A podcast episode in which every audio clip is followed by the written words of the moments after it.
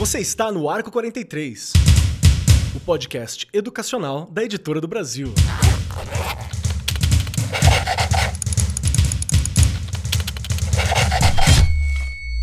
Saudações, saudações para você, meu querido professor, minha querida professora, você que nos acompanha no Arco 43 Podcast, seja muito bem-vindo, muito bem-vinda, muito bem-vindo cola com a gente que hoje o tema é de suma importância, como sempre é, porque aqui nós escolhemos os temas, nós conversamos sobre aquilo que é a realidade dos professores, questões do dia a dia, coisas que nós precisamos compreender melhor, problemas que às vezes nós elencamos ou entendemos, soluções que surgem na nossa conversa, na troca de experiência, que uma das grandes críticas que nós fazemos muitas vezes aqui é que às vezes nós não conseguimos conversar como deveríamos, né? Muitas vezes a gente critica falando assim, nós precisamos conversar mais, professores são muito especialistas em várias áreas, a gente tem que trocar.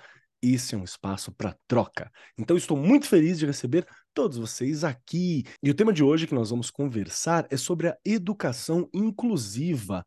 Mas a questão é, por onde começar a pensar sobre isso? E calma, calma, calma, meu querido professor, minha querida professora, que eu sei que muita gente vem com aquela de, ai, mas como? Ai, mas eu não tive essa formação. Ai, mas e agora? Ai, mas lá na minha escola? Ai, mas o investimento? Calma, por onde começar a pensar sobre isso. Fica calminho, pega na minha mão, vamos junto. Lembra que eu sou surdo, tenho uma deficiência auditiva no ouvido esquerdo, com uma perda severa que tende a ficar completa até o fim da vida. Se não, fico bravo se você não lembrar que eu sou assim também, tá? Lembra de mim, não se esquece. E vamos lá, junto comigo, sentada à minha destra, como sempre está ela. Regiane Taveira, uma das princesas da acessibilidade, que está aqui sempre fazendo tudo o que pode na escola dela e nos ajudando nas trocas para entender como tornar este mundo inclusivo e acessível. Tudo bem, Rê? Oh, tudo bem. Olha que você começou aí, né, colocando é...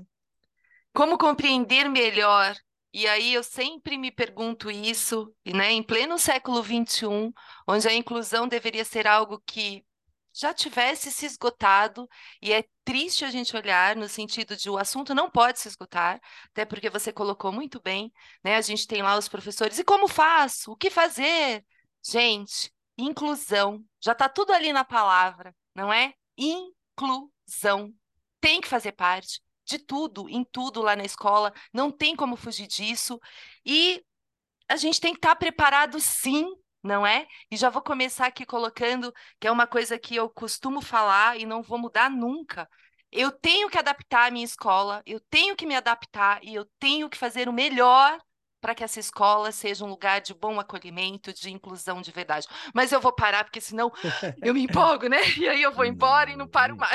E a é gente é tem gente. Que... E a gente tem aqui, olha, já vou adiantar convidadas que vão nos ajudar muito, não é, Keller? Verdade, temos pessoas incríveis aqui conosco e vocês vão saber ainda mais por que, que eu acho tão incrível. Porque saber, ter o conhecimento é muito importante. Conseguir ser didático é incrível. Conseguir ser didático e um material acessível para os professores é fantástico. E a gente vai conversar um pouquinho sobre isso. Só para lembrar também que quando a gente fala de acessibilidade, quando a gente fala de, de uma educação inclusiva, eu estou falando de tanta coisa, mas é tanta coisa que é por isso que a gente tem que pensar sobre isso, né?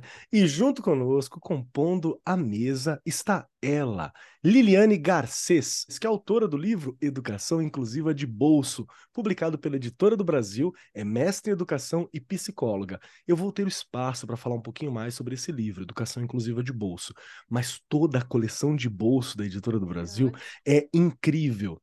Porque muitas vezes nós que somos professores falamos, ai, mas como é que eu vou fazer essa formação? Como é que eu vou conversar sobre? Cara, a coleção de bolso, ela é perfeita para você sentar com seus professores, com os amigos, para ler, para se formar, é muito boa. Enfim, Liliane, seja muito bem-vinda, tá pronta para o papo. Muito obrigado por ter topado conversar com a gente, viu?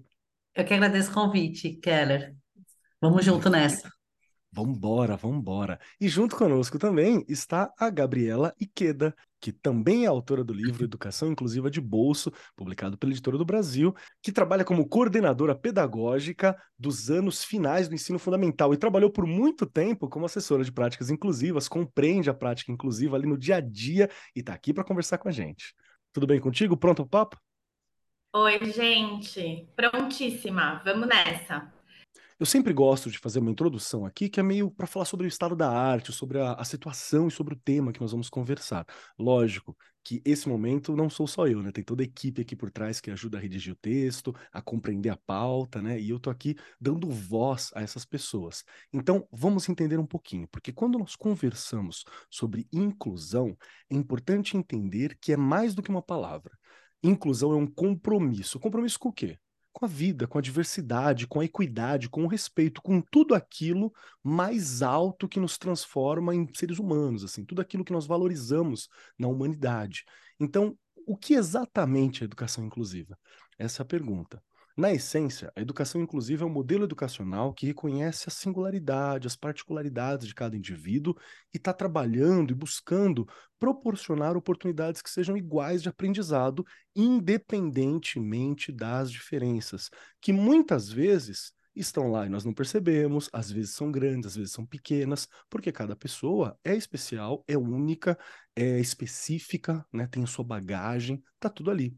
Então, educação inclusiva é esse ato de acolher, celebrar, de nutrir a variedade de talentos, possibilidades, origens, necessidades que os nossos estudantes trazem para a sala de aula. Mas como que eu começo a pensar sobre isso? Como que nós podemos tomar e tornar a educação inclusiva uma realidade das nossas escolas. Porque eu sei que sempre tem aquela pessoa que fala assim, ai, ah, mas no papel e na realidade. E na uhum. realidade a gente faz o que a gente planeja no papel, é assim que funciona. A gente pensa e começa a construir. Então, a ideia, o ponto da nossa conversa hoje, que vai se aprofundar um tanto, mas ainda vamos ficar rasos, porque educação inclusiva é um mundo, nós vamos falar sobre estratégia, desafio, talvez histórias né, inspiradoras que podem podem ajudar a gente a entender como construir esse ambiente educacional que é inclusivo.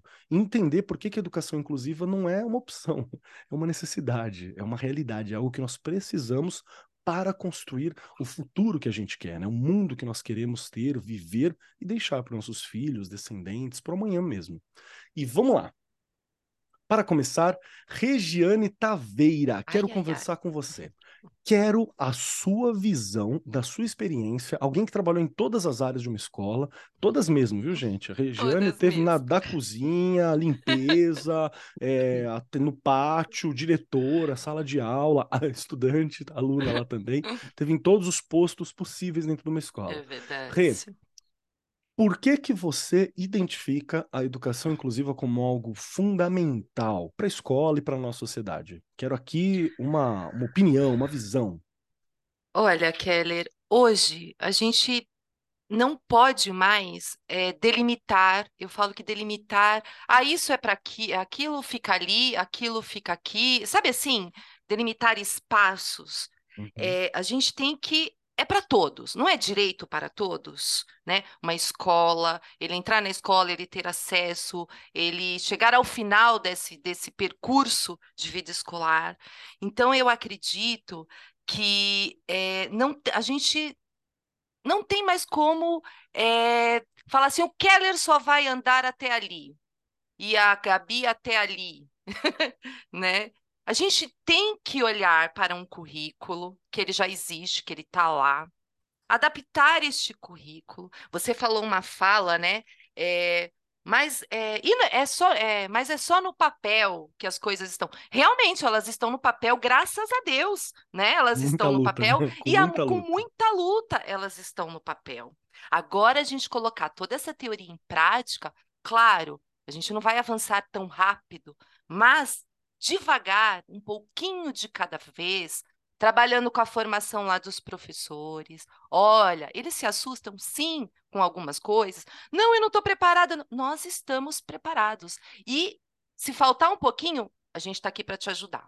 Eu acho que o papel principal aí da gestão é olhar e falar: eu posso te ajudar. E se eu não conseguir, eu busco ajuda, porque sempre tem lugares que a gente pode buscar ajuda, não é? E pessoas que podem nos ajudar. Então, a gente é, não tem mais como olhar para uma escola e essa escola não ser um lugar de inclusão. Mas de inclusão a gente está falando de uma série de, de, coisas ali, né, Kelly? Gênero, as pessoas com deficiência, é, enfim, ninguém é igual a ninguém. E também não posso deixar ninguém ficar de fora disso. E também não é só estar lá por estar. porque eu também gosto muito de falar disso, né? Não adianta eu dizer, nossa, o Keller está lá na escola e agora ele já está incluído. Não é assim que funciona o negócio, não é? Uhum. Todo um planejamento, formação, organização, realmente um ambiente acolhedor, ele tem que, as pessoas têm que se sentir parte daquilo, parte daquela escola, não é? Eu realmente garantir as aprendizagens, não é? E é, é, é, o que você acha que você colocou uma coisa também muito importante. Não é uma palavra que se esgota em si, né? Porque ela tem muitas vertentes e são muitos caminhos. Mas uma coisa que é, vou destacar de novo que você colocou, tá no papel e não pode ficar só no papel. Aliás, já está no papel há um tempo, muita gente lutou para estar no papel não é? Não é fácil, não é? O professor e a professora está escutando lá do outro lado, vai falar: Nossa, a Regiane falando, parece que é um mar de rosas. Não é. Né? Eu já falei aqui, eu trabalho, minha escola tem sala de recursos, a gente atende, além da minha escola, outros alunos, né? É, com pessoas com deficiência, a gente tem é, a questão de até a estrutura do prédio, não é? Não é só a gente falar aqui de uma questão é, de aprendizagem é, no, no, sentido de conteúdo, enfim, não. Você tem toda uma estrutura do prédio que precisa estar adaptada, tem que ser viável. Então, são muitas vertentes que você precisa pensar para realmente dizer aqui acontece a inclusão. Não é Perfeito. um simples ponto. Perfeito, perfeito. Já tem várias coisas aqui que eu gostaria de comentar, mas nós estamos com especialistas e eu quero ouvir primeiro a Liliane. Liliane, eu quero fazer a mesma pergunta que eu fiz para Rê, para você, para a gente construir esse caldeirão inicial mesmo, que é como é que você define essa, essa educação inclusiva e também por que, que ela é tão importante? Por que a gente luta por isso? Porque tem muita gente que pode olhar e falar assim, ai, mas para quê, né? Tá tudo funcionando, tá funcionando para você, né? Que não tá precisando de nenhuma adaptação específica. Mas por que que nós lutamos pela educação inclusiva? Por que que ela é importante para a sociedade? Bom, boa tarde para todo mundo que está nos ouvindo. É um prazer estar aqui falar sobre um dos temas é, que eu tenho me dedicado há muitos anos, mais de 25 anos, eu acho que para a gente ficar na mesma página, eu imagino que quem esteja acompanhando a gente está uh, pensando um pouco como, nossa, mas que confusão, né? Eu pensei que educação inclusiva tivesse a ver com pessoa com deficiência, mas agora as pessoas estão falando que é mais que isso, afinal de contas, é, vamos, vamos começar a desfazer essa confusão, né? É, então, assim, quando a gente acho que a primeira coisa que, que eu gostaria de colocar é que a gente entenda a diferença entre educação especial e educação inclusiva, né? É, todo mundo aqui sabe, todo mundo é professor, mas uh, é importante a gente frisar isso, né? Porque senão a gente acaba tendo apenas uma substituição de termos, e não é isso que a gente quer né, para o nosso país, né? Nem para a nossa educação e nem para as nossas escolas. Então, a educação no nosso país, ela está organizada a partir do que está disposto na Lei de Diretrizes e Bases, né, que é lá de 96, e ela tem uh, diferentes níveis, etapas e modalidades de ensino. A educação especial é uma dessas modalidades de ensino, né? E ela se dirige especificamente a estudantes com deficiência, transtornos globais de desenvolvimento, transtornos do espectro autista, autossabilidade e superdotação, para quê? Para que eles tenham garantido o seu pleno acesso ao, a esse direito que é a educação, né?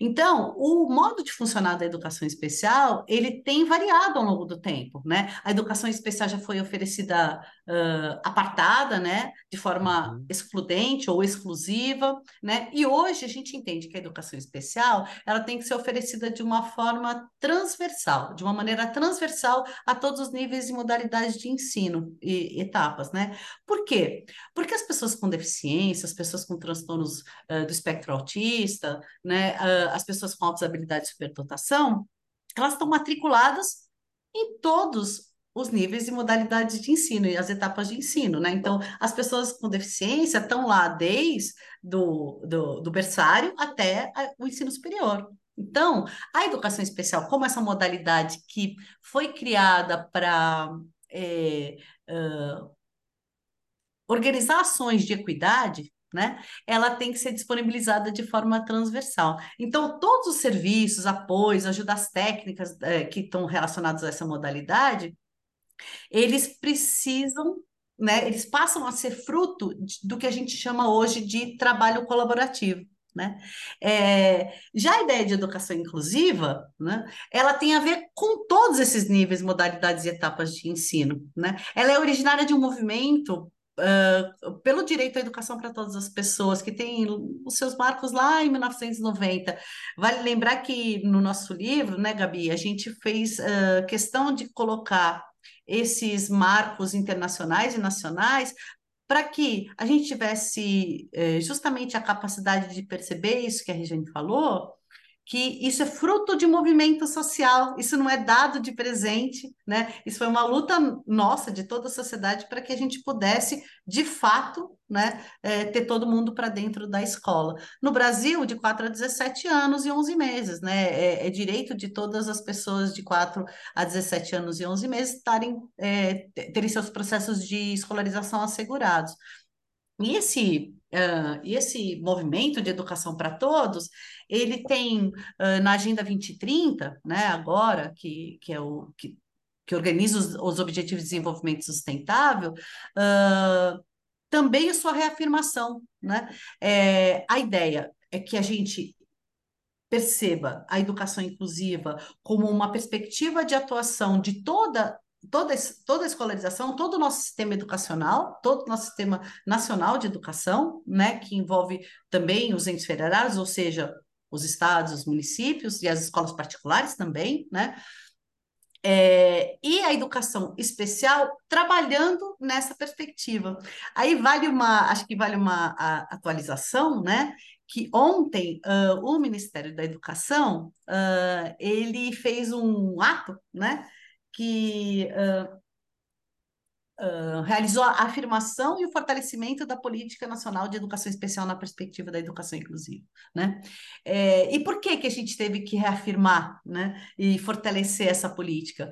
Porque há uns dois anos atrás a gente teve uma tentativa de enfraquecer essa ideia e de retornar a, a, possibilidade de espaços segregados de educação, né, com o decreto 10.502. Ele foi revogado logo no começo desse ano, porque foi entendido que ele é inconstitucional, né, uh, dado que a gente assinou a Convenção sobre os Direitos das Pessoas com Deficiência, e mas só revogar, o Ministério da Educação achou que foi pouco, né? Então, ele faz esse ato ontem, reafirmando e fortalecendo a política nacional né, de educação especial na perspectiva da educação inclusiva, é, e como diria o Paulo Freire, não adianta só a gente reforçar nas palavras, a gente tem que reforçar a partir do, também do financiamento. Então, é, ontem a gente ficou sabendo que são, vão ser 3 bilhões de reais é, destinados à, execução dessa política, né? Então, uh, só para esse comecinho, então, de conversa, entender, né, que o ensino fundamental, uh, o ensino médio, a educação infantil, o ensino superior, todos esses níveis e etapas de ensino têm que trabalhar numa perspectiva inclusiva, né? E a educação especial, como uma modalidade de ensino, também tem que trabalhar numa perspectiva inclusiva, porque hoje a gente entende que deficiência é uma relação.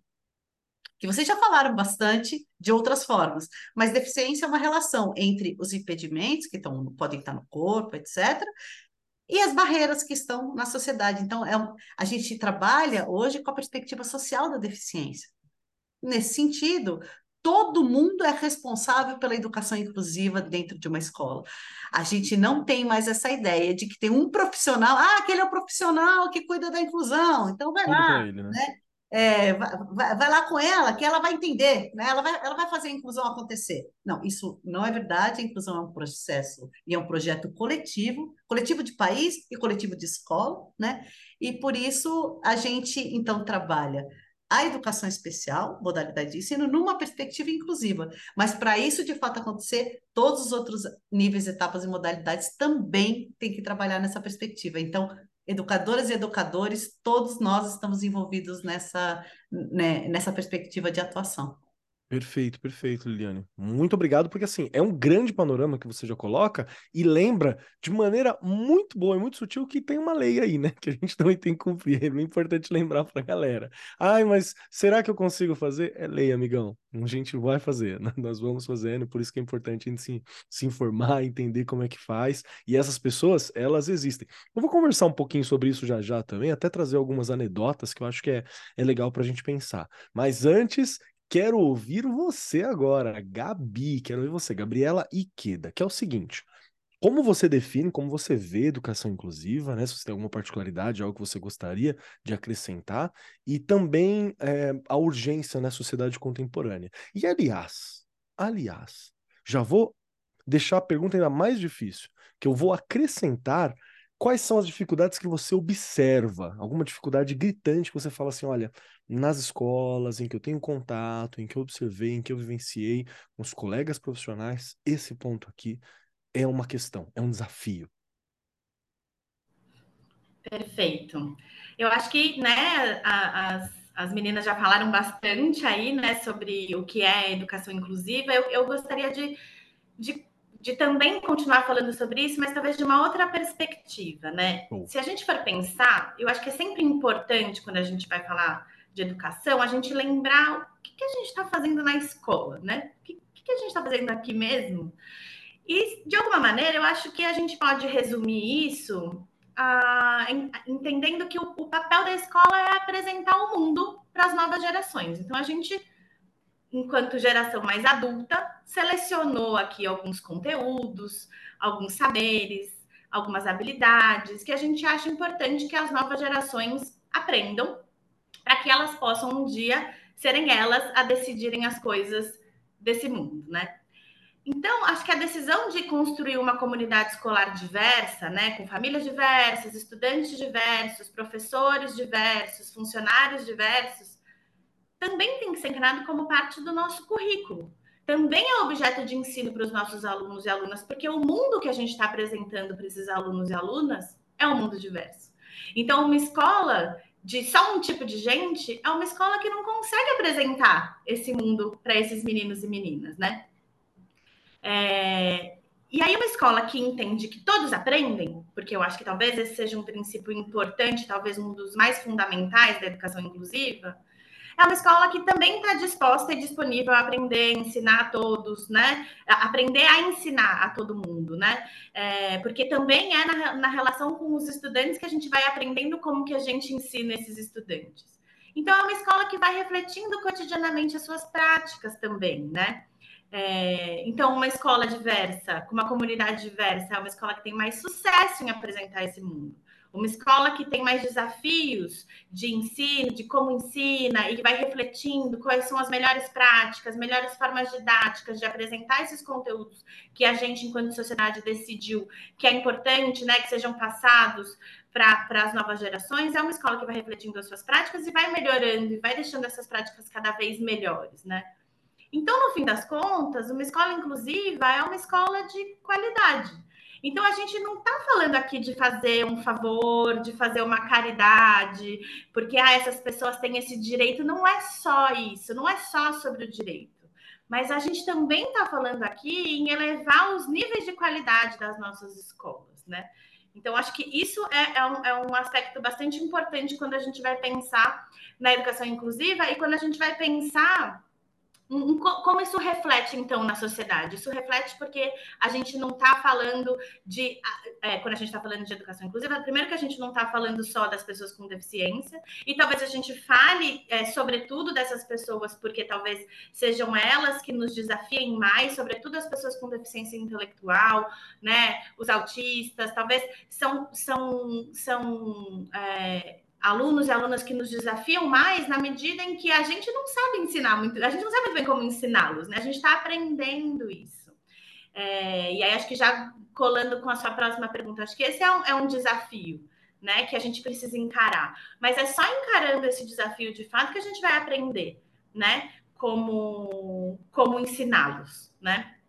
E aí eu fico pensando nisso, assim. É, que não se trata, então, apenas de colocar para dentro da escola, Mas do que a gente está discutindo aqui é de melhorar a qualidade das nossas escolas, né? Então a gente não está falando de um grupo específico, da entrada de um grupo específico na escola regular, na escola comum. A gente está falando de melhorar os índices de qualidade das nossas escolas. E isso é de interesse de todos nós, né? E eu acho que, pensando nos desafios que a gente enfrenta, são muitos. E eu acho que a gente precisa começar essa conversa conseguindo dizer que é desafiador. Que quando a gente coloca as pessoas com deficiência para dentro da escola, é um desafio mesmo, porque a gente não está acostumado. E assim, se a gente for pensar historicamente, a gente também teve um momento em que as mulheres entraram na escola porque estavam fora, que os negros e negras entraram na escola porque também estavam fora. E essas entradas também geraram e provocaram desafios, né? Eu acho que quando a gente fala das pessoas com deficiência, é, eu acho que, que é o que a gente está vivendo hoje, que é a nossa questão contemporânea, é, eu acho que, que a gente precisa conseguir entender que o desafio está diretamente ligado ao fato de que a entrada das pessoas com deficiência na escola regular ela abala estruturas da escola ela não é só colocar uma carteira a mais, não é uma questão de quantidade, não é uma questão de é, é, acesso à escola. Claro que nós temos questões de acesso, de permanência nas escolas, mas é, não é disso que a gente está falando aqui, né? Então, não basta colocar uma carteira a mais, não é aumentar a quantidade de turmas numa escola. A gente está falando de pessoas que nos desafiam. E aí a gente pode ver isso como um desafio, mas também pode ver isso como uma grande solução para os nossos para os problemas contemporâneos da nossa escola, né? Porque é, essa ilusão de que nós, professores, estamos é, totalmente preparados para ensinar é, é uma ilusão. A gente não está. E por mais que a gente se forme, a gente estude, tem parte dessa preparação do ofício do professor, da professora, da educadora, que vai se construir na prática, na lida ali, não só com os estudantes no geral, mas com aquele grupo daquele ano.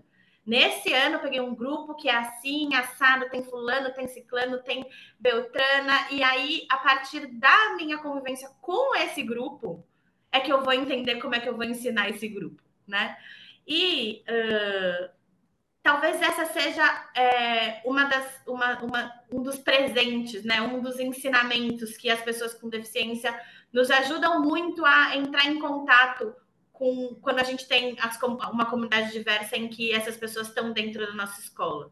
Porque aí fica muito evidente que a gente só vai conseguir entender como a gente vai ensinar aqueles determinados conteúdos que a gente precisa ensinar para aquele grupo quando a gente entrar em contato com o estudante mesmo, né? E aí entender que a gente não vai ficar fazendo puxadinhos, né? A gente vai de fato pensar num planejamento que é voltado para aquele grupo, né? E não um planejamento abstrato com uma lista de expectativas de aprendizagem e de uma sequência didática pré-moldada. Não, a gente precisa conhecer esse grupo.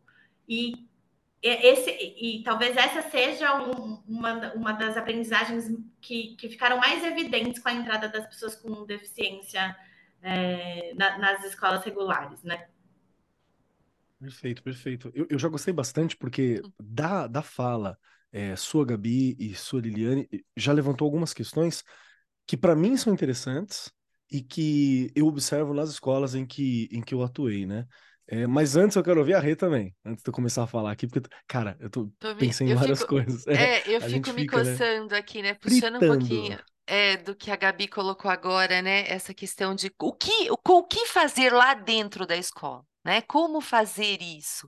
E é interessante que a gente sempre coloca, né? Ah, mas é, eu vou ajudar tal. Mas em que momento? A gente precisa, né? Talvez quem esteja nos ouvindo, não esquecer que a gente tem os horários de trabalho pedagógico lá, que são importantíssimos no início do ano, você sentar e discutir e adaptar e, e ajudar os professores que ainda não conseguem fazer determinadas ações ali, né? É, algumas práticas ali pedagógicas que eles não conseguem entender como adaptar aquilo. Sempre tem alguém que te ajuda. Eu fui aprendendo assim não é? Chamava alguém, não aprendi tudo não, porque eu falo, uma coisa vou, vou, vou imitar a Lili aqui, vou imitar não, vou copiar, né? Acho que Paulo Freire já colocava, somos seres inacabados. E a gente está o tempo inteiro em, tentando é, completar isso que falta e a gente nunca vai conseguir completar. Mas lá a gente tem que dar espaços para os professores, e eu senti muito isso, né, tenho sentido muito isso nos últimos anos, destes momentos de troca. Como que a Gabi faz? Como que a Lili faz, né? A Liliane faz, a Lili. Eu tenho uma amiga que é Liliane, eu chamo ela de Lili, já estou te chamando de Lili. então, é, essas questões para que um possa ir ajudando e complementando o uhum. outro. Realmente, Kelly, e eu vou frisar aqui, os professores têm medo, sim, a grande maioria tem muito medo, mas também, uma das meninas aqui falou, é só enfrentando, é só no dia a dia que a gente vai quebrando essas barreiras, não é? A gente vai conseguir acertar em tudo? Não, mas a gente tem que ir tentando e realmente é, modificando ali o jeito de trabalhar com, né, com todas as crianças, porque é o que eu falei, não é só a criança ali, né, a pessoa com deficiência. A gente tem diversas coisas ali na escola, ninguém é igual a ninguém. Pronto. Sim. Então eu preciso me renovar a cada dia. A turma do segundo ano A que eu tive do ano passado não vai ser igual à turma do segundo A deste ano, não é? Isso é uma delícia. Isso é o legal da educação né? Porque a gente sempre tem que estar tá buscando melhorar. Então, eu acho que é, a, linha, né, que eu peguei aí das meninas e seu também, que ela era essa coisa, sempre tentar ir transformando. Não é um, é, é um desafio? Então a gente vai tentar vencer esse desafio neste momento. Virão outros? Virão. Mas a gente tem que ir tentando, e com trocas. Precisa de troca, de momentos de troca. Eu, eu gostei muito de, de, um, de um ponto que eu retiro da, da sua fala, Liliane, da sua fala, Gabi também. Que assim, por quê? Por que nós precisamos fazer isso? Um, porque é lei, é legislação, precisa, e na condição de professores, né, a nossa profissão é regulamentada, existe uma série de questões que a gente precisa falar, é importante lembrar dessa, é, desse ponto. E, e segundo, porque realmente uma escola mais inclusiva, ela é uma escola que está preparando o estudante para o mundo, porque você não vai escolher a pessoa com que você vai trabalhar, você não vai escolher as pessoas que vão conviver com você, você não escolhe é, exatamente onde você vai morar, você não escolhe uma série de questões que você precisa aprender a lidar com o diferente, com aquilo que é distinto, e inclusive é bom que as pessoas saibam lidar com as diferenças que você possui e às vezes não percebe. É, eu, eu trago alguns, alguns exemplos aqui que uma das questões que eu acho que foi bem legal foi sobre você ir e fazer, né? E quando a gente fala ir fazer, não é você meter o louco, né? Você tem uma base, tem um livro, inclusive, muito bacana de bolso, que pode te ajudar muito a, a entender a, a, o ponto de partida, né? Para se falar sobre. Mas é ouvir o estudante. Vou dar o exemplo de uma das escolas em que eu trabalho, que é uma escola, uma escola privada, que a gente tem uma, uma estudante no primeiro ano, na primeira série do ensino médio, que ela é autista e o hiperfoco dela é justamente autismo. Ela, ela tem um hiperfoco em autismo, ela estuda autismo, conversa sobre. Então, quando ó, a gente teve a oportunidade, conversamos com ela sobre isso, ela conversou com a especialista, né, da, da escola e juntos eles bolaram uma palestra para passar para os estudantes sobre características do autismo, como é que funciona, o que que é, né, quais são as particularidades, como que a escola pode lidar ouvir o estudante. Há quanto tempo a gente fala sobre isso, sobre ouvir, sobre escutar o estudante? Tem uma outra frase que eu já disse aqui em algum momento, que foi uma conversa comigo numa eleição, numa escola pública em que eu trabalhei. A gente estava na escola pública, chegou uma pessoa que tinha acidentado a perna, que estudou lá, que foi na, na, na eleição, e a escola tinha um monte de escada. E aí ela ficou olhando para a escada assim falou: Poxa, quando eu estudava aqui eu nem percebia que tinha tudo isso de escada. Mas agora que a minha perna tá ruim, eu percebo. E a dificuldade para ir lá e votar. Votou na área especial. Mas escada, por exemplo, é uma questão, né? Escada é uma, eu, eu costumo brincar que ela é um, um, item muito legal, né? Muito eficiente, por aí vai, mas a gente só usa ela numa janela de tempo da vida, né? Ela é muito perigosa antes dos seus 10 anos, sempre, não, corre na escada, cuidado na hora de descer, cuidado na hora de subir. E ela é muito perigosa depois dos seus 45, 50. Qualquer dorzinha nas costas ali, você dá uma escorregada também. Então, é, é, vamos repensar a quantidade de escada que a gente tem. É uma coisa simples, mas você torna mais agradável para muitas pessoas. Então, é, é, parece uma bobeirinha, mas é uma bobeirinha para quem não está naquela situação. E aí vem a segunda, a terceira questão, né? Já falei duas. Terceira questão que eu acho bacana. Numa outra escola que eu trabalhei, é, a gente foi trocar os ventiladores. teve pessoas que tiveram a delicadeza de escolher ventiladores que eram menos sonoros, né? Você tem como escolher um ventilador que tem tecnologia XYZ e uma manutenção específica para ele não ser tão barulhento. Eu não percebi, mas para mim foi maravilhoso, porque como eu tenho uma, uma perda auditiva severa no ouvido esquerdo, qualquer zumbido contínuo, qualquer coisa contínua assim, de uma determinada frequência, uma situação específica, começa a me dar uma irritada, me deixa meio, meio tenso, assim, eu fico meio, meio tenso. E algumas salas que não tinham aquele ventilador, eu, eu, eu entrava já meio assim. E não só eu, como tinha estudantes que já passavam o dia irritado por causa do barulho e nem percebia às vezes que era por causa do barulho. Mas na hora que saía, sentia aquele alívio. Então, olha que simplicidade. Quando foi trocar os ventiladores, se percebeu. Então, às vezes, você, meu querido professor, minha querida professora, que acha que não é tão importante ou que não sabe por onde começar, é apenas porque tudo já é meio que adaptado para você, entende? Quando as coisas já são meio que adaptadas para você, talvez você não veja necessidade, você não veja as barreiras que impedem, inclusive, de exercer cidadania e vida. E aí, Liliane, tô falando bobeira? Me corrija se estiver errado, por favor. E me traga também, se tiver, alguma prática, alguma história, alguma coisa que tenha ajudado em sala de aula, que você tenha percebido como eu fiz aqui. Quem sou eu para te corrigir, Keller? tá liberado. É... é... Eu acho que essas discussões são uh, importantes para que a gente desmistifique um pouco, uh, porque talvez uma das questões principais que a gente tem é, em termos de desconstrução de alguns conhecimentos que a gente acha que são uh, eternos, né? É justamente imaginar que para ensinar pessoas com deficiência, eu preciso ser um especialista na deficiência, né?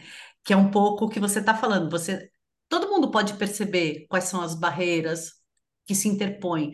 E aí, como a Gabi falou, desde que a gente faça uma observação da turma que a gente tem, e a, porque a inclusão, eu não, eu não, uh, embora o efeito dela seja mudar o mundo inteiro, na educação, eu quero ensinar aquelas crianças que estão na minha frente. Né? É verdade, eu, é não, eu, não, eu não tenho. Uh, eu não tenho a necessidade de pensar em uh, preparar o mundo todo para depois ensinar essas crianças. Isso é uma perspectiva que a gente já abandonou, né?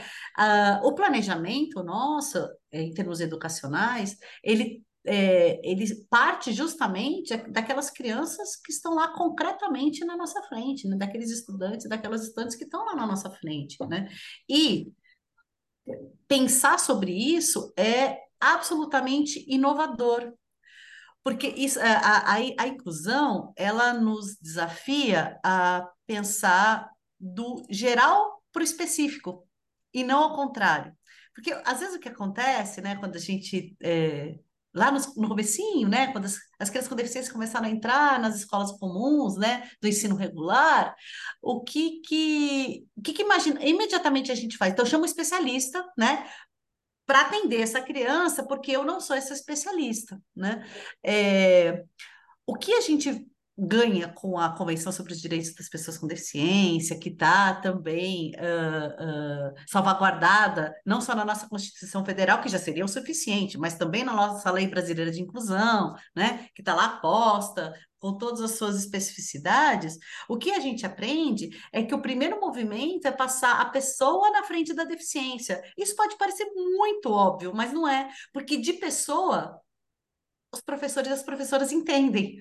É, eles são os especialistas em ensinar, né? As professoras e professores são especialistas em ensinar. Então, se eu consigo fazer essa mudança, que é uma mudança de cultura, né? Então, quando, quando se fala dos desafios, né? Eu também fiquei aqui pensando, junto com, com, com a Gabi e com a Regi, né? É, fiquei aqui pensando, quais são os desafios? Para mim, o desafio é, é eminentemente cultural.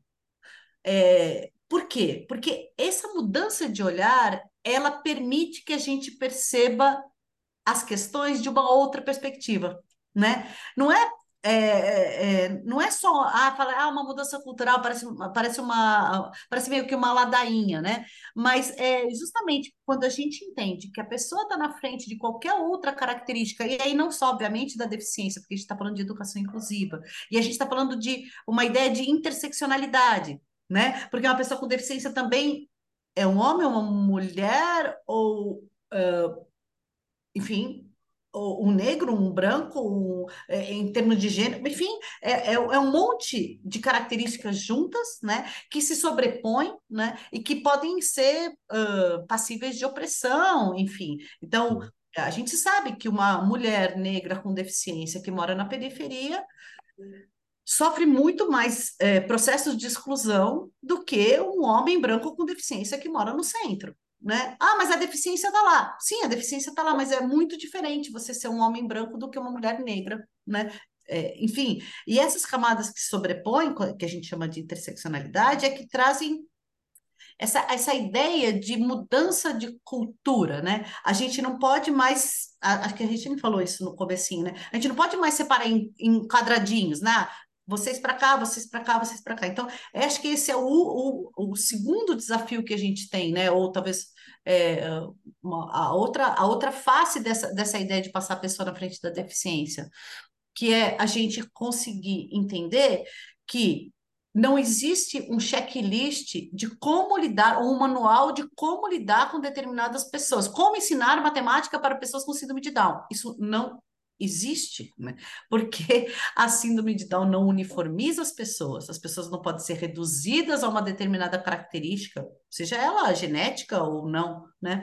Então, e quando a gente fala de educação, né, como a Gabi colocou perfeitamente, é, a gente parte do pressuposto que todo mundo aprende e que a função social da escola é, de fato, de ensinar, ou, como a Gabi disse, né, lembrando do nosso livro lá, que a gente menciona, Hannah Arendt, que é, que é uma, uma fonte de inspiração tanto para a Gabi como para mim, é apresentar o mundo para essa nova geração, para essa geração que vem vindo, que tem capacidade, inclusive, de transformá-lo, né? Porque se a gente apresenta o mundo, a gente pode dar, a gente possibilita que as, com informação as pessoas mudem. Então, essa convivência em informação é muito interessante. Agora, eu acho que tem um desafio que está colocado e que ele vem, ele vem se avolumando, né? Para além dessa coisa do especialista, né? A gente cai fora dessa armadilha do especialista, de que primeiro vem o especialista, depois, depois que o especialista olhar e me falar o que eu tenho que fazer, aí eu posso fazer alguma coisa. Isso não é verdade. Eu acho que isso está um pouco amarrado com a desvalorização do trabalho do pedagogo e da pedagoga né? É, da desvalorização social mesmo, né? Quando a gente, eu, eu costumo brincar que assim, imagina uma cena de um almoço de domingo é, em família, e aí chega um, uma jovem de, é, de pré-vestibular, né? E fala assim: decidi o que eu vou prestar, eu vou prestar medicina. É, a reação dessa família, como ela é, né? Ah, nossa, não sei o quê. Aí entra um, um outro, um primo que fala assim, ah, também decidi, eu vou fazer pedago. É, enfim, eu acho que essa anedotinha, né, para a gente pensar o quanto a gente mesmo desvaloriza a nossa profissão. Então, quando a gente chega por uma professora ou por um professor e pergunta sobre a criança, e a primeira coisa que essa professora, esse professor nos conta é sobre o CID dessa criança, no discurso dela está uma hipervalorização de um discurso médico que já não há, inclusive, porque a gente está na saúde a gente está para muito além é da CID, do CID, né? A gente está para além, inclusive, da CIF, a gente está numa variação biopsicossocial, né? É, a saúde também está caminhando numa perspectiva inclusiva, né? É, de pensar não só o que se, que se instala no corpo, mas nos contextos e, e, e tal. Uh, então, esses desafios que vão se colocando no espaço escolar é, nos convocam, né? Nos convidam a pensar quais são as formas da gente é, ajudar ou apoiar essa geração a ser menos capacitista. Né? Como é que a gente cria pessoas menos capacitistas no mundo que é capacitista? É, e vocês podem perceber que é a mesma questão que a gente tem quando a gente fala do movimento negro. Como é que a gente cria pessoas antirracistas no mundo racista, né? Ou em relações racializadas, enfim, né? É, e aí eu fico pensando uh, quais são esses caminhos, né? E esses caminhos eles eles eles se eles se escondem no próprio cotidiano da escola mesmo. E por isso que é tão importante, eu acho, né, a ideia de formação continuada em serviço, né? Porque é a partir de situações desafiadoras que estão postas mesmo no cotidiano da escola é que a gente consegue pensar é, saídas ou respostas para esses desafios que são sempre provisórias. Né? É, a gente não está mais em busca da resposta única e certa para lidar com todos os problemas do universo. Não estamos mais nessa chave. Isso, a gente já entendeu que isso não existe. Né? Para questões complexas, temos inúmeras formas de responder e, e, e a necessidade de diálogo é, é imprescindível. Então, é, não à toa, talvez de tudo que o Ministério da Educação anunciou ontem, eu acho que o que mais me encantou foi é, o aporte financeiro para a formação continuada de professores da escola comum, das classes comuns. Ou seja, se eu quero fazer um trabalho colaborativo, onde a educação especial transversaliza, os conhecimentos da educação especial transversalize com os conhecimentos da educação comum, eu preciso fazer formação continuada em serviço e um trabalho, instaurar essa ideia de trabalho colaborativo.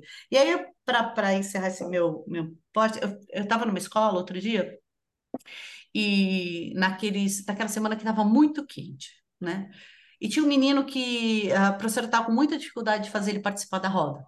Ele não queria né, participar da roda, mas com o trabalho colaborativo de uma professora junto com ela, tá, levaram o menino para a roda e ele começou a participar, ele começou a se encantar com aquela participação e não, e, e não ofereceu mais nenhuma resistência em estar naquele espaço junto com os colegas, né?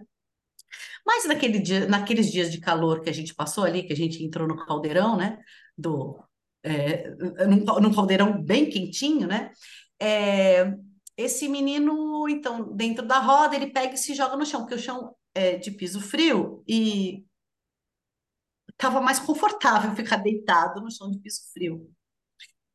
E aí a gente conversando, né, professora, a gente conversando nessa ideia de situações desafiadoras e tal, falei, olha, e o que que você fez, né? Ela falou assim: ah, eu achei que tudo bem ele deitar, né? Porque tudo bem ele ficar deitado lá, ele estava lá participando da roda, só que ele estava deitado. É, perfeito, que ótimo, né? Ela não pediu para ele sentar. Mas ela podia ter feito outras coisas. Ela podia, por exemplo, ter falado assim: que boa ideia o fulano teve para passar o nosso calor. Tá todo mundo com calor? Tá todo Tá mundo com calor. deitar. Vamos todo mundo deitar? Será que fica mais confortável a gente contar histórias deitado? Estou falando isso não porque é obrigada a fazer isso, mas porque essa é uma forma da gente de fato valorizar a diversidade. Não é a gente tolerar que o menino deite na roda quando ele tem vontade ou necessidade de deitar, mas é falar assim: isto é um ato válido, isto vale, isto está dentro do repertório humano. Isso não é extraordinário ou extraterrestre. É, ele não é um, um, sei lá, um, cara que é, é, tem hábitos e atitudes que é, de É, nos causam exóticos, né? sabe? É só ele que faz isso. Então, isso vai quebrando, né? Quanto mais a gente consegue valorizar essas, essas questões em sala de aula, mais a gente ajuda essa, a- essa, essa geração a ser menos capacitista do que nós, né? É, a ter oportunidade de perceber que ela pode ser de outro. E ao apoiar essa geração, a gente nos, nós nos apoiamos enquanto professores, porque a gente aprende a ser um professor ou uma professora absolutamente diferente do que a gente aprendeu. Porque, como a Gabi disse, né, é, o ofício de, da, da- da, da docência, né, ele, ele, ele tem a formação inicial, óbvio, mas é na prática que a gente, que a gente entende o que, o que, que a gente está fazendo lá, né? É, eu me dedico muito à formação de professores, assim, não tem lugar melhor para fazer formação de, de professores do que a própria escola. Não existe lugar melhor do que fazer formação de professores do que a escola. É lá na escola que a gente consegue, a partir do PPP, né, a partir do projeto político pedagógico, né, é, a gente, é, que é o planejamento geral da escola, a gente consegue pensar em outras estratégias pedagógicas para ampliar nosso repertório e dar conta é, de ser professores que não deixam ninguém para trás, né? Acho É. mais ou menos isso. Perfeito, porque é onde está o caso, é onde está a situação que a gente tem que lidar, lá, onde a nós realidade estamos vivendo bate. lá. Não Exato. adianta eu, eu, eu- Porque se eu começar a criar coisas fictícias, eu caio naquela armadilha que a Gabriela falou. Eu estou começando a pensar numa coisa ideal. é, Como idealmente eu consigo. Não, não, não é Que é um exercício Ah, o muito tá lá, interessante, né? mas é um exercício, né? É, o exer- tá- é tá só um exercício, mas lá é diferente, é uma formação de fato continuada em serviço, que vai nos, nos tornar melhores professores, né? E. Qua- Aí, só um adendo aí, né? Quais as necessidades dos meus alunos, dos meus professores, dos meus Sim. funcionários? Quais as necessidades deles? Aí é que a minha escola vai criando uma identidade. É, é aí que a gente começa a construir, né? Então, vamos lá. Gabi, eu quero muito ouvir você também quando a gente fala sobre a formação dos professores, porque afinal, vocês são autoras de um material, que é Educação Inclusiva de Bolso, né? Que ele se propõe a ser uma facilitação, algo que é acessível, algo que está com uma linguagem muito bacana, que pertence a essa coleção de bolso da Editora do Brasil, que é maravilhosa, assim, eu defendo demais essa coleção, porque eu sei que às vezes o professor está corrido, eu tenho vontade, mas eu não consigo, né? Mas eu quero, mas eu preciso, mas eu tenho que cumprir uma lei, eu tenho que fazer aquilo, eu tenho uma urgência aqui que precisa me dar pelo menos as noções básicas ou as noções para mim ter um ponto de partida. E quando eu falo básico, eu não estou falando básico com mínimo, não, tá? Porque todos os materiais de bolso são incríveis. Quem já teve a chance de pegar os materiais de bolso são incríveis. São realmente, ali está sintetizado, está em poucas páginas, está numa edição linda, pequena, que cabe no seu bolso, cabe na mochilinha, mas ele é um, um, livro que é um curso completo, assim, é fantástico. Eu gosto muito dos materiais de bolso, tenho vários aqui. Sempre que a editora lança algum, eu tô lá falando, manda aqui em casa, só pra dar uma olhadinha, ver como é que tá, né? Dividir com o pessoal e tal. E aqueles que, eu, que já foi, ou que eu consegui comprar, dou de presente sempre que pode, porque são materiais interessantes. Então, eu queria muito, eh, Gabi, ter a tua visão sobre essa importância da formação dos professores, né? De, de como, por que, que ele precisa desenvolver isso, né? Quais são as competências que você considera essenciais, quais são as posturas, né? Quais são as ações atitudinais que são essenciais para esses educadores, assim? E por que que o livro, então, também, né, acaba encaixando aqui, é tão bacana para dar, às vezes, esse pontapé, esse, esse início, para a gente poder começar a conversar de um patamar comum porque também ter que voltar toda hora para dar aquela base, às vezes dá um pouco de trabalho, né? Então o livro ele vem para te dar um patamar comum que se a gente conseguir construir a partir daqui, gente, é um, é um mundo novo, né? Eu fico pensando que a gente é, precisa partir de alguns princípios, né? Eu acho que um dos princípios que a gente precisa partir, acho que a gente já falou disso aqui, mas acho que nunca é demais repetir, é que todo mundo aprende. E que é na relação com as crianças e com os estudantes que a gente, professor, professor, educador, aprende e refina como a gente vai ensinar a todos, né? Então, acho que esse é um princípio importante. Eu acho que outro princípio importante é entender que o currículo escolar ele não é algo dado nem algo duro. É, ele é algo flexível. Porque o currículo ele não é só uma lista de conteúdos que a gente precisa ensinar, mas também está dentro da lógica curricular de uma escola como a gente ensina, né? Então, se a gente parte desses dois princípios, vamos dizer assim, a gente precisa, a gente é empurrado necessariamente a abandonar a ideia de que existe um aluno padrão. Porque uh, o que, que a gente costumava fazer, vamos dizer assim? A gente sentava para fazer um planejamento pensando nesse aluno, nesse aluno padrão que não existe e que nunca existiu. E aí, na, quando a gente coloca esse planejamento para rodar na prática da sala de aula, no cotidiano da sala de aula, a gente vai fazendo uns puxadinhos e umas adaptações, né? Ah, então o aluno, eu faço planejamento pensando nesse aluno padrão, esse planejamento não se adequa a ninguém do meu grupo. E aí eu vou fazendo os meus puxadinhos aqui, eu vou adaptar essa atividade para esse fulano, vou, vou, vou fazer esse puxadinho para tal, e vou fazendo esses puxadinhos. Quando a gente abandona a ideia desse aluno padrão entende que a gente está fazendo um planejamento para um grupo que é diverso e que a diversidade, em termos didáticos, ela é sempre muito rica, né? É, tem muitas teorias pedagógicas que vão uh, uh, defender o grupo heterogêneo como algo que potencializa a aprendizagem de todos. Quando a gente entende esse grupo diverso, que a gente está planejando para esse grupo diverso, é, a gente vai fazer esse planejamento desde o início pensando nesse grupo. E não fazer um planejamento pensando nesse aluno padrão e depois fazer esses puxadinhos. E aí eu fico pensando, né, que o mais interessante é a gente entender que quando a gente vai sentar para fazer uma sequência didática, para fazer esse planejamento, a gente precisa garantir para todos os indivíduos do nosso grupo que todos sejam tanto desafiados quanto uh, contemplados nas suas potencialidades. E para fazer uma sequência didática em que todos sejam desafiados e contemplados, nos, né, desafiados nos seus desafios e, e contemplados nas suas potencialidades, não existe uma receita. E eu acho que é isso que a gente precisa entender, que a gente não, a gente está correndo atrás de um pote de ouro que não existe. A gente precisa entender que o nosso pote de ouro é justamente usar a diversidade a nosso favor e diversificar as linguagens que a gente oferece para os nossos alunos e alunas, né? Então, eu vou dar um exemplo aqui.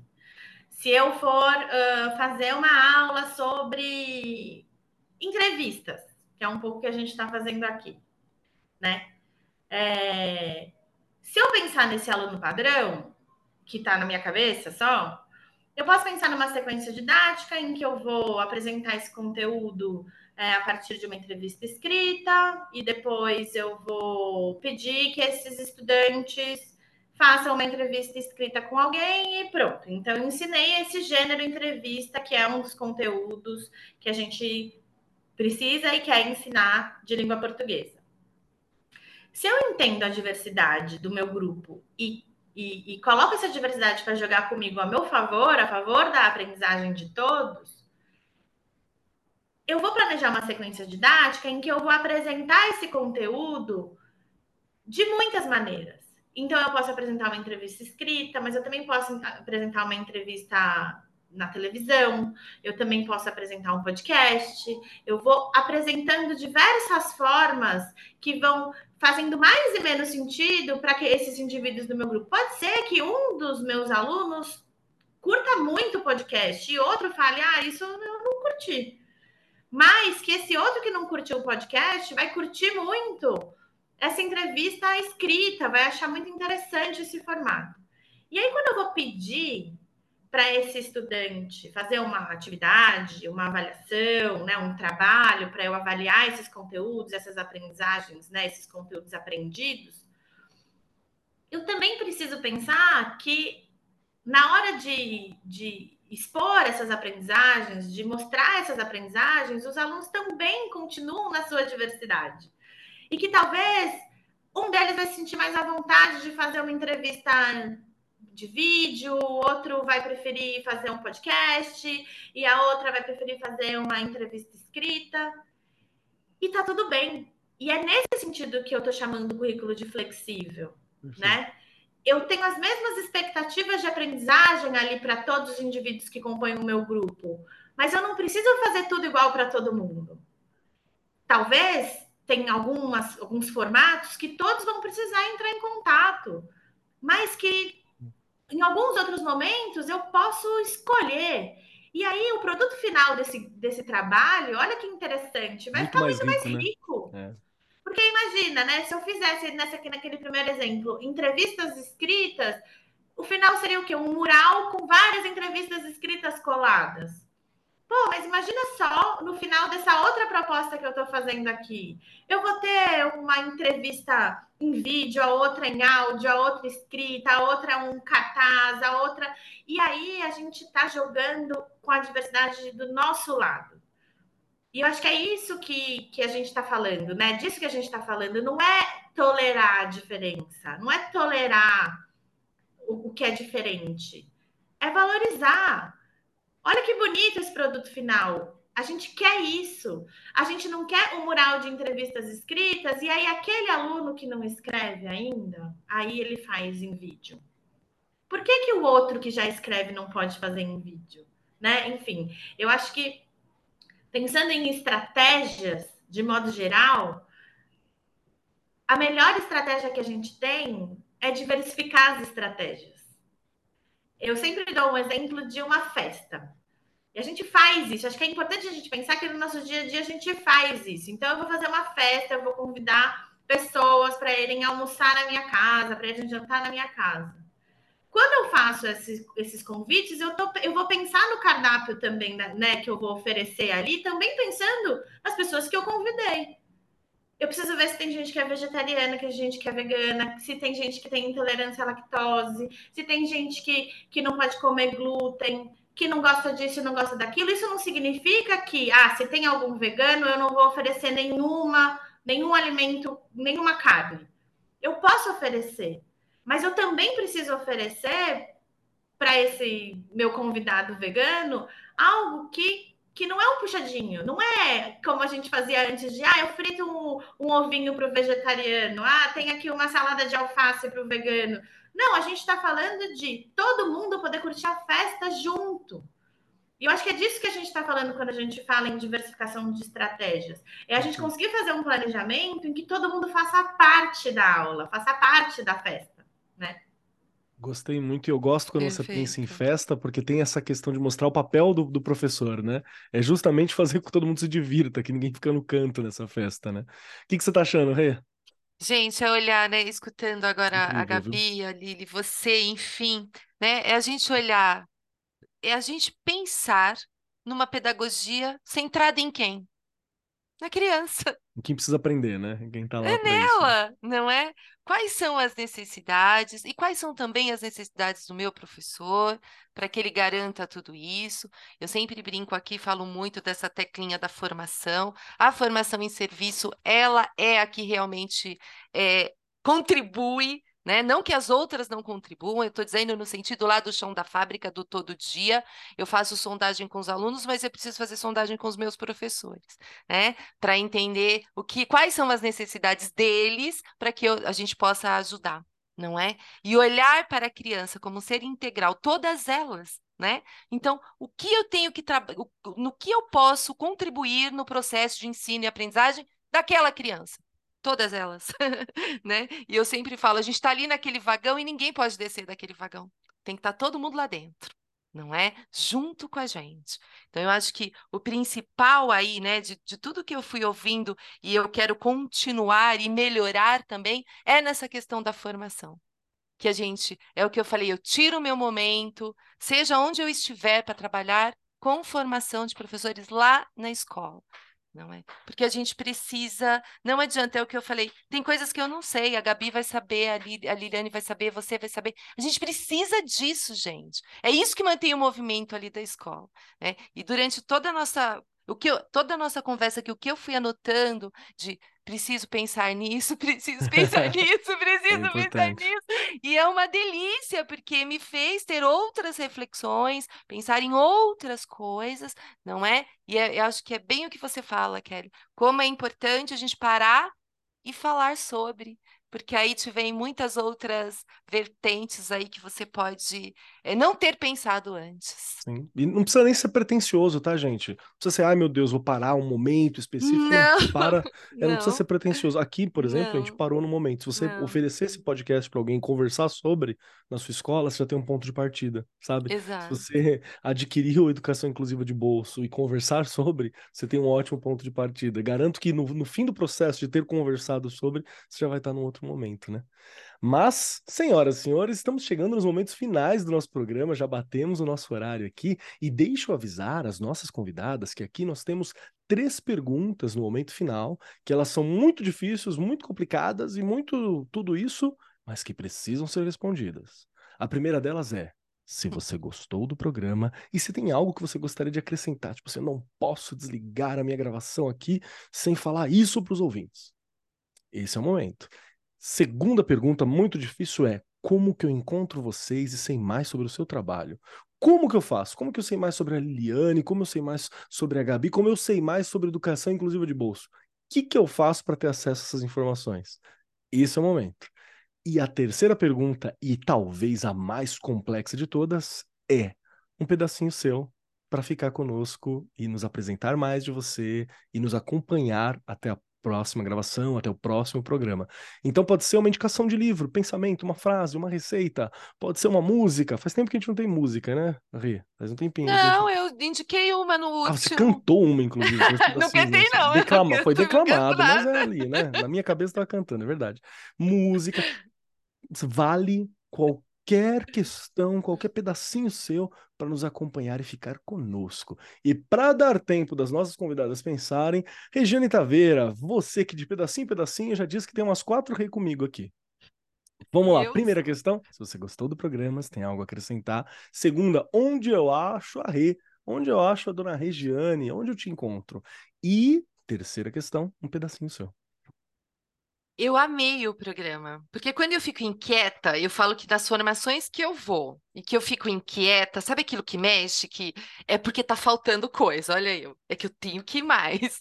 E, e eu adorei a conversa, e eu acho que realmente a gente tem que, é o que eu falei, já falei lá no comecinho, não se esgota, a gente precisa é, fazer mais, porque é o que eu falo lá na escola, eu sinto esta necessidade nos meus professores, nos meus funcionários, né? Em toda a comunidade ali. Então eu acho que a gente precisa, acho, não tenho certeza que a gente precisa falar mais, continuar falando, porque tem muita coisa para ser mudada ainda, não é? Eu estou aqui no podcast, no Arco 43, não é? Estou lá no Instagram, no Facebook e no chão da fábrica, lá na escola, onde essa mágica toda tem que acontecer. Eu sempre, eu mudei, né, Keller? Você viu que eu mudei essa frase, né? Onde a mágica toda acontece era o que eu falava. E agora eu falo onde essa mágica toda tem que acontecer, porque às vezes ela ainda não está acontecendo e ela precisa acontecer, não é? E eu tenho que agradecer muito, tá todo rabiscado aqui. Eu vou indicar, não tem como, tá aqui, ó. Né? Olha tá rabiscado mesmo, que eu tenho mania de ler e rabiscar. É o meu jeito de aprender, de, de ir colocando, enfim. Desde que eu ganhei, eu já li, já passei, já indiquei, já emprestei. Então, é de grande valia mesmo. Muito obrigada, um material excelente e que você lê e relê e sempre encontra ali coisas que você não, ainda não tinha te chamado a atenção. Como foi a nossa conversa aqui hoje? Olha que delícia. Muito obrigada. Perfeito, perfeito. Rê, Obrigado pelo seu tempo, obrigado pela sua experiência, obrigado por estar sempre compartilhando com a gente o que você está fazendo, obrigado por sempre demonstrar, né, como gestora, alguém que está aberta, está buscando, tá dando, sabe que dá muito trabalho, fala tá pra gente sobre o trabalho que é, que está ali tentando, porque é realmente isso, gente, é tentar, uhum. porque se a gente não tenta, a gente não, não tem, né? Se a gente tenta, nós vamos para cima. Então, obrigado sempre. Liliane Garcês, agora é com você. Três perguntas complicadíssimas. Primeiro, se você gostou do programa, se tem alguma questão, algum ponto que você precisa falar, não posso sair daqui sem falar sobre. Segunda questão, que é onde eu te encontro, como eu sei mais sobre você, como eu sei mais sobre educação inclusiva de bolso, como que eu sei mais, quero mais. E terceiro, um pedacinho seu para nos acompanhar. Bom, vou começar pela. Vou começar pela mais difícil, né? É... Gostei bastante de estar aqui. É o segundo, é o segundo podcast que eu gravo contigo, né, Keller? É, então, é sempre um, é sempre muito agradável porque você uh, puxa da gente o que a gente quer falar. então, isso é muito importante, né? Porque às vezes a gente não é um, um, uma estrela ou um astro que nem você, então é a gente fica meio travadinho, né? No começo, para falar tal. E aí, é, essa tua abertura, essa sua simpatia nos, uh, nos movimenta para conseguir passar o nosso recado, né? É, eu não, não sou muito de redes sociais, embora eu tenha Facebook. Facebook é coisa absolutamente velha, já sei. Mas é, tenho Facebook, tenho Instagram também, tenho LinkedIn, é, pelo meu nome e sobrenome, é, sem muita criatividade, é, vocês me acham lá. Mas não vão procurando muitas coisas novas, porque eu, eu alimento realmente muito pouco todas as redes sociais. É, eu não queria deixar de sair daqui né, sem mencionar que tudo que a gente tem falado, tudo que a gente falou aqui, é, é um processo que é inegociável, né? Ele não está não tá em discussão. O que está em discussão aqui é como é que a gente vai fazer, né? E isso a gente está sempre pensando, como a gente vai fazer isso. Tá sempre... e, é, e é o que a Gabi falou bem no comecinho, né? A gente entender que é um desafio e não achar que é uh, absolutamente algo que é dado, né? Ah, você não faz inclusão porque você não quer. Não, não. É um desafio mesmo. A gente tem que pensar sobre, tem que planejar, tem que, né? Tem que, tem que refletir e refletir coletivamente, não individualmente, né? Porque uh, a, a exclusão ela, ela é ensinada, mas a inclusão também é ensinada, né? Assim, a gente aprende a ser uh, mais inclusivo, mais é, aberto a, a conviver na diversidade, né? É, então, eu não podia deixar de falar que esse desafio ele está posto mundialmente. Então, a Unesco ela lançou no ano passado um livro, um relatório que chama Reimaginar nossos futuros juntos, no plural mesmo, né? É, um novo contrato social para a educação. E nesse novo contrato social, eu fiz uma leitura, ele é um, é um ele é bastante extenso, né? Mas tem dois, dois destaques que eu gostaria de fazer. Que a gente comece a compreender, ou passe a compreender que a pedagogia é um trabalho de criar encontros transformadores com base no que existe e também no que pode ser construído, né? E que a gente precisa desaprender preconceitos e vivenciar diferenças para quebrar essas barreiras. Então, este relatório, como todos os relatórios ou toda a legislação, ele vem para responder os desafios do nosso mundo. E os desafios do nosso mundo, olhando para 2050, é a necessidade de a gente uh, reafirmar a solidariedade, a cooperação e a educação como um bem comum e público, né? Eu acho que isso eu não queria deixar de, de apontar, porque fica uma dica de leitura aí também para as pessoas, porque esse relatório é, ele, ele saiu o ano passado, mas ele, ele é muito novo, né? É, então é isso. Mas como dica de leitura, que eu já estava preparada psicologicamente com, né? Já estava preparada. Eu tenho gostado muito das publicações do Ailton Krenak, né? Que acho que ele fala de um jeito, o que a gente está falando, ele fala de um numa outra perspectiva, né? E que às vezes nos faz entender por outros canais e que eu acho que é bem interessante. Então, é, vou ler rapidamente, está na página 33 do Ideias para Adiar o Fim do Mundo. É, definitivamente não somos iguais. E é maravilhoso saber que cada um de nós que está aqui é diferente do outro, como constelações. O fato de podermos compartilhar esse espaço, de estarmos viajando juntos, não significa que somos iguais. Significa exatamente que somos capazes de atrair uns aos outros pelas nossas diferenças, que deveriam guiar o nosso roteiro de vida. Ter, ter diversidade, não isso de uma humanidade com o mesmo protocolo. Porque isso até agora foi só uma maneira de homogeneizar e tirar nossa alegria de estarmos vivos. Né? Então, é, além da educação inclusiva de bolso, eu é, indico fortemente a leitura do Ideias para Adiar o Fim do Mundo, para que a gente uh, anime a nossa criatividade para o bem comum. É isso, e agradecer mais uma vez pelo convite. Perfeito, perfeito. Eliane, muito obrigado, muito obrigado. Krenak é fantástico. Gente, é sério, se você não lê uh, os, nossos autores nacionais, principalmente a galera dos povos tradicionais, né? Tem o Ailton Krenak, você tem o tem um, um, livro muito bacana falando sobre os Yanomamis, que é A Queda do Céu, que é muito bacana também. Davi Capenau. É outro... Isso, do Copenau, Davi Copenau, junto é. com o mano francês, que eu nunca lembro o nome dele. Que é, é verdade, bem... nunca lembro. que são livros incríveis para a gente entender essas cosmosvisões que estão aqui, né? Que são parte, porque a gente acha que só nossa visão é, é essa. Hum, não é bem por aí, não, viu? Então é show de bola. Eliane, obrigado novamente, né? Obrigado por estar aqui conversando com a gente, obrigado pelo seu tempo, obrigado por estar aqui é, lembrando, nos lembrando da importância, e lembrando que é lei, eu acho que essa, isso é maravilhoso, é um ótimo argumento, argumento ponto final, assim, é lei, ponto, é isso. Fechou? É nós. Então acho que é, é muito bacana. E toda a sensibilidade, né, de falar que urge, acho que isso é importante. Nós precisamos fazer, a gente tem tempo, a gente tem que fazer com calma, a gente tem que fazer bem, mas urge, né? Não, não dá para ficar postergando muito, não. Acho que isso é muito importante. Obrigado, viu? E Gabi Iqueda, chegou a sua vez para responder as três perguntas dificílimas. Primeiro, se você gostou do programa, se tem algo que você gostaria de acrescentar. Segundo, onde nós te encontramos e como saber mais sobre o livro, né? Se tem aí, não, aqui, nesse lugar também tem e tal. Fica à vontade para falar sobre. E terceira questão, que é um pedacinho seu para nos acompanhar. Foi ótimo, eu agradeço muito o convite. É, eu acho que não é segredo para ninguém que os educadores e educadoras que trabalham nas escolas têm enfrentado desafios importantes, é, sobretudo depois da pandemia, e é sempre bom a gente poder sentar um pouco e trocar ideias, né? E, e poder, e poder colaborar um com o outro para que a gente possa seguir nesse caminho que é tão importante e que é tão gratificante também, né? Eu acho que eu queria encerrar dizendo que eu acho que construir uma escola, né, que tem a certeza de que todos aprendem e, e que tem como um princípio não deixar ninguém para trás, não tem impacto só nas pessoas com deficiência, né?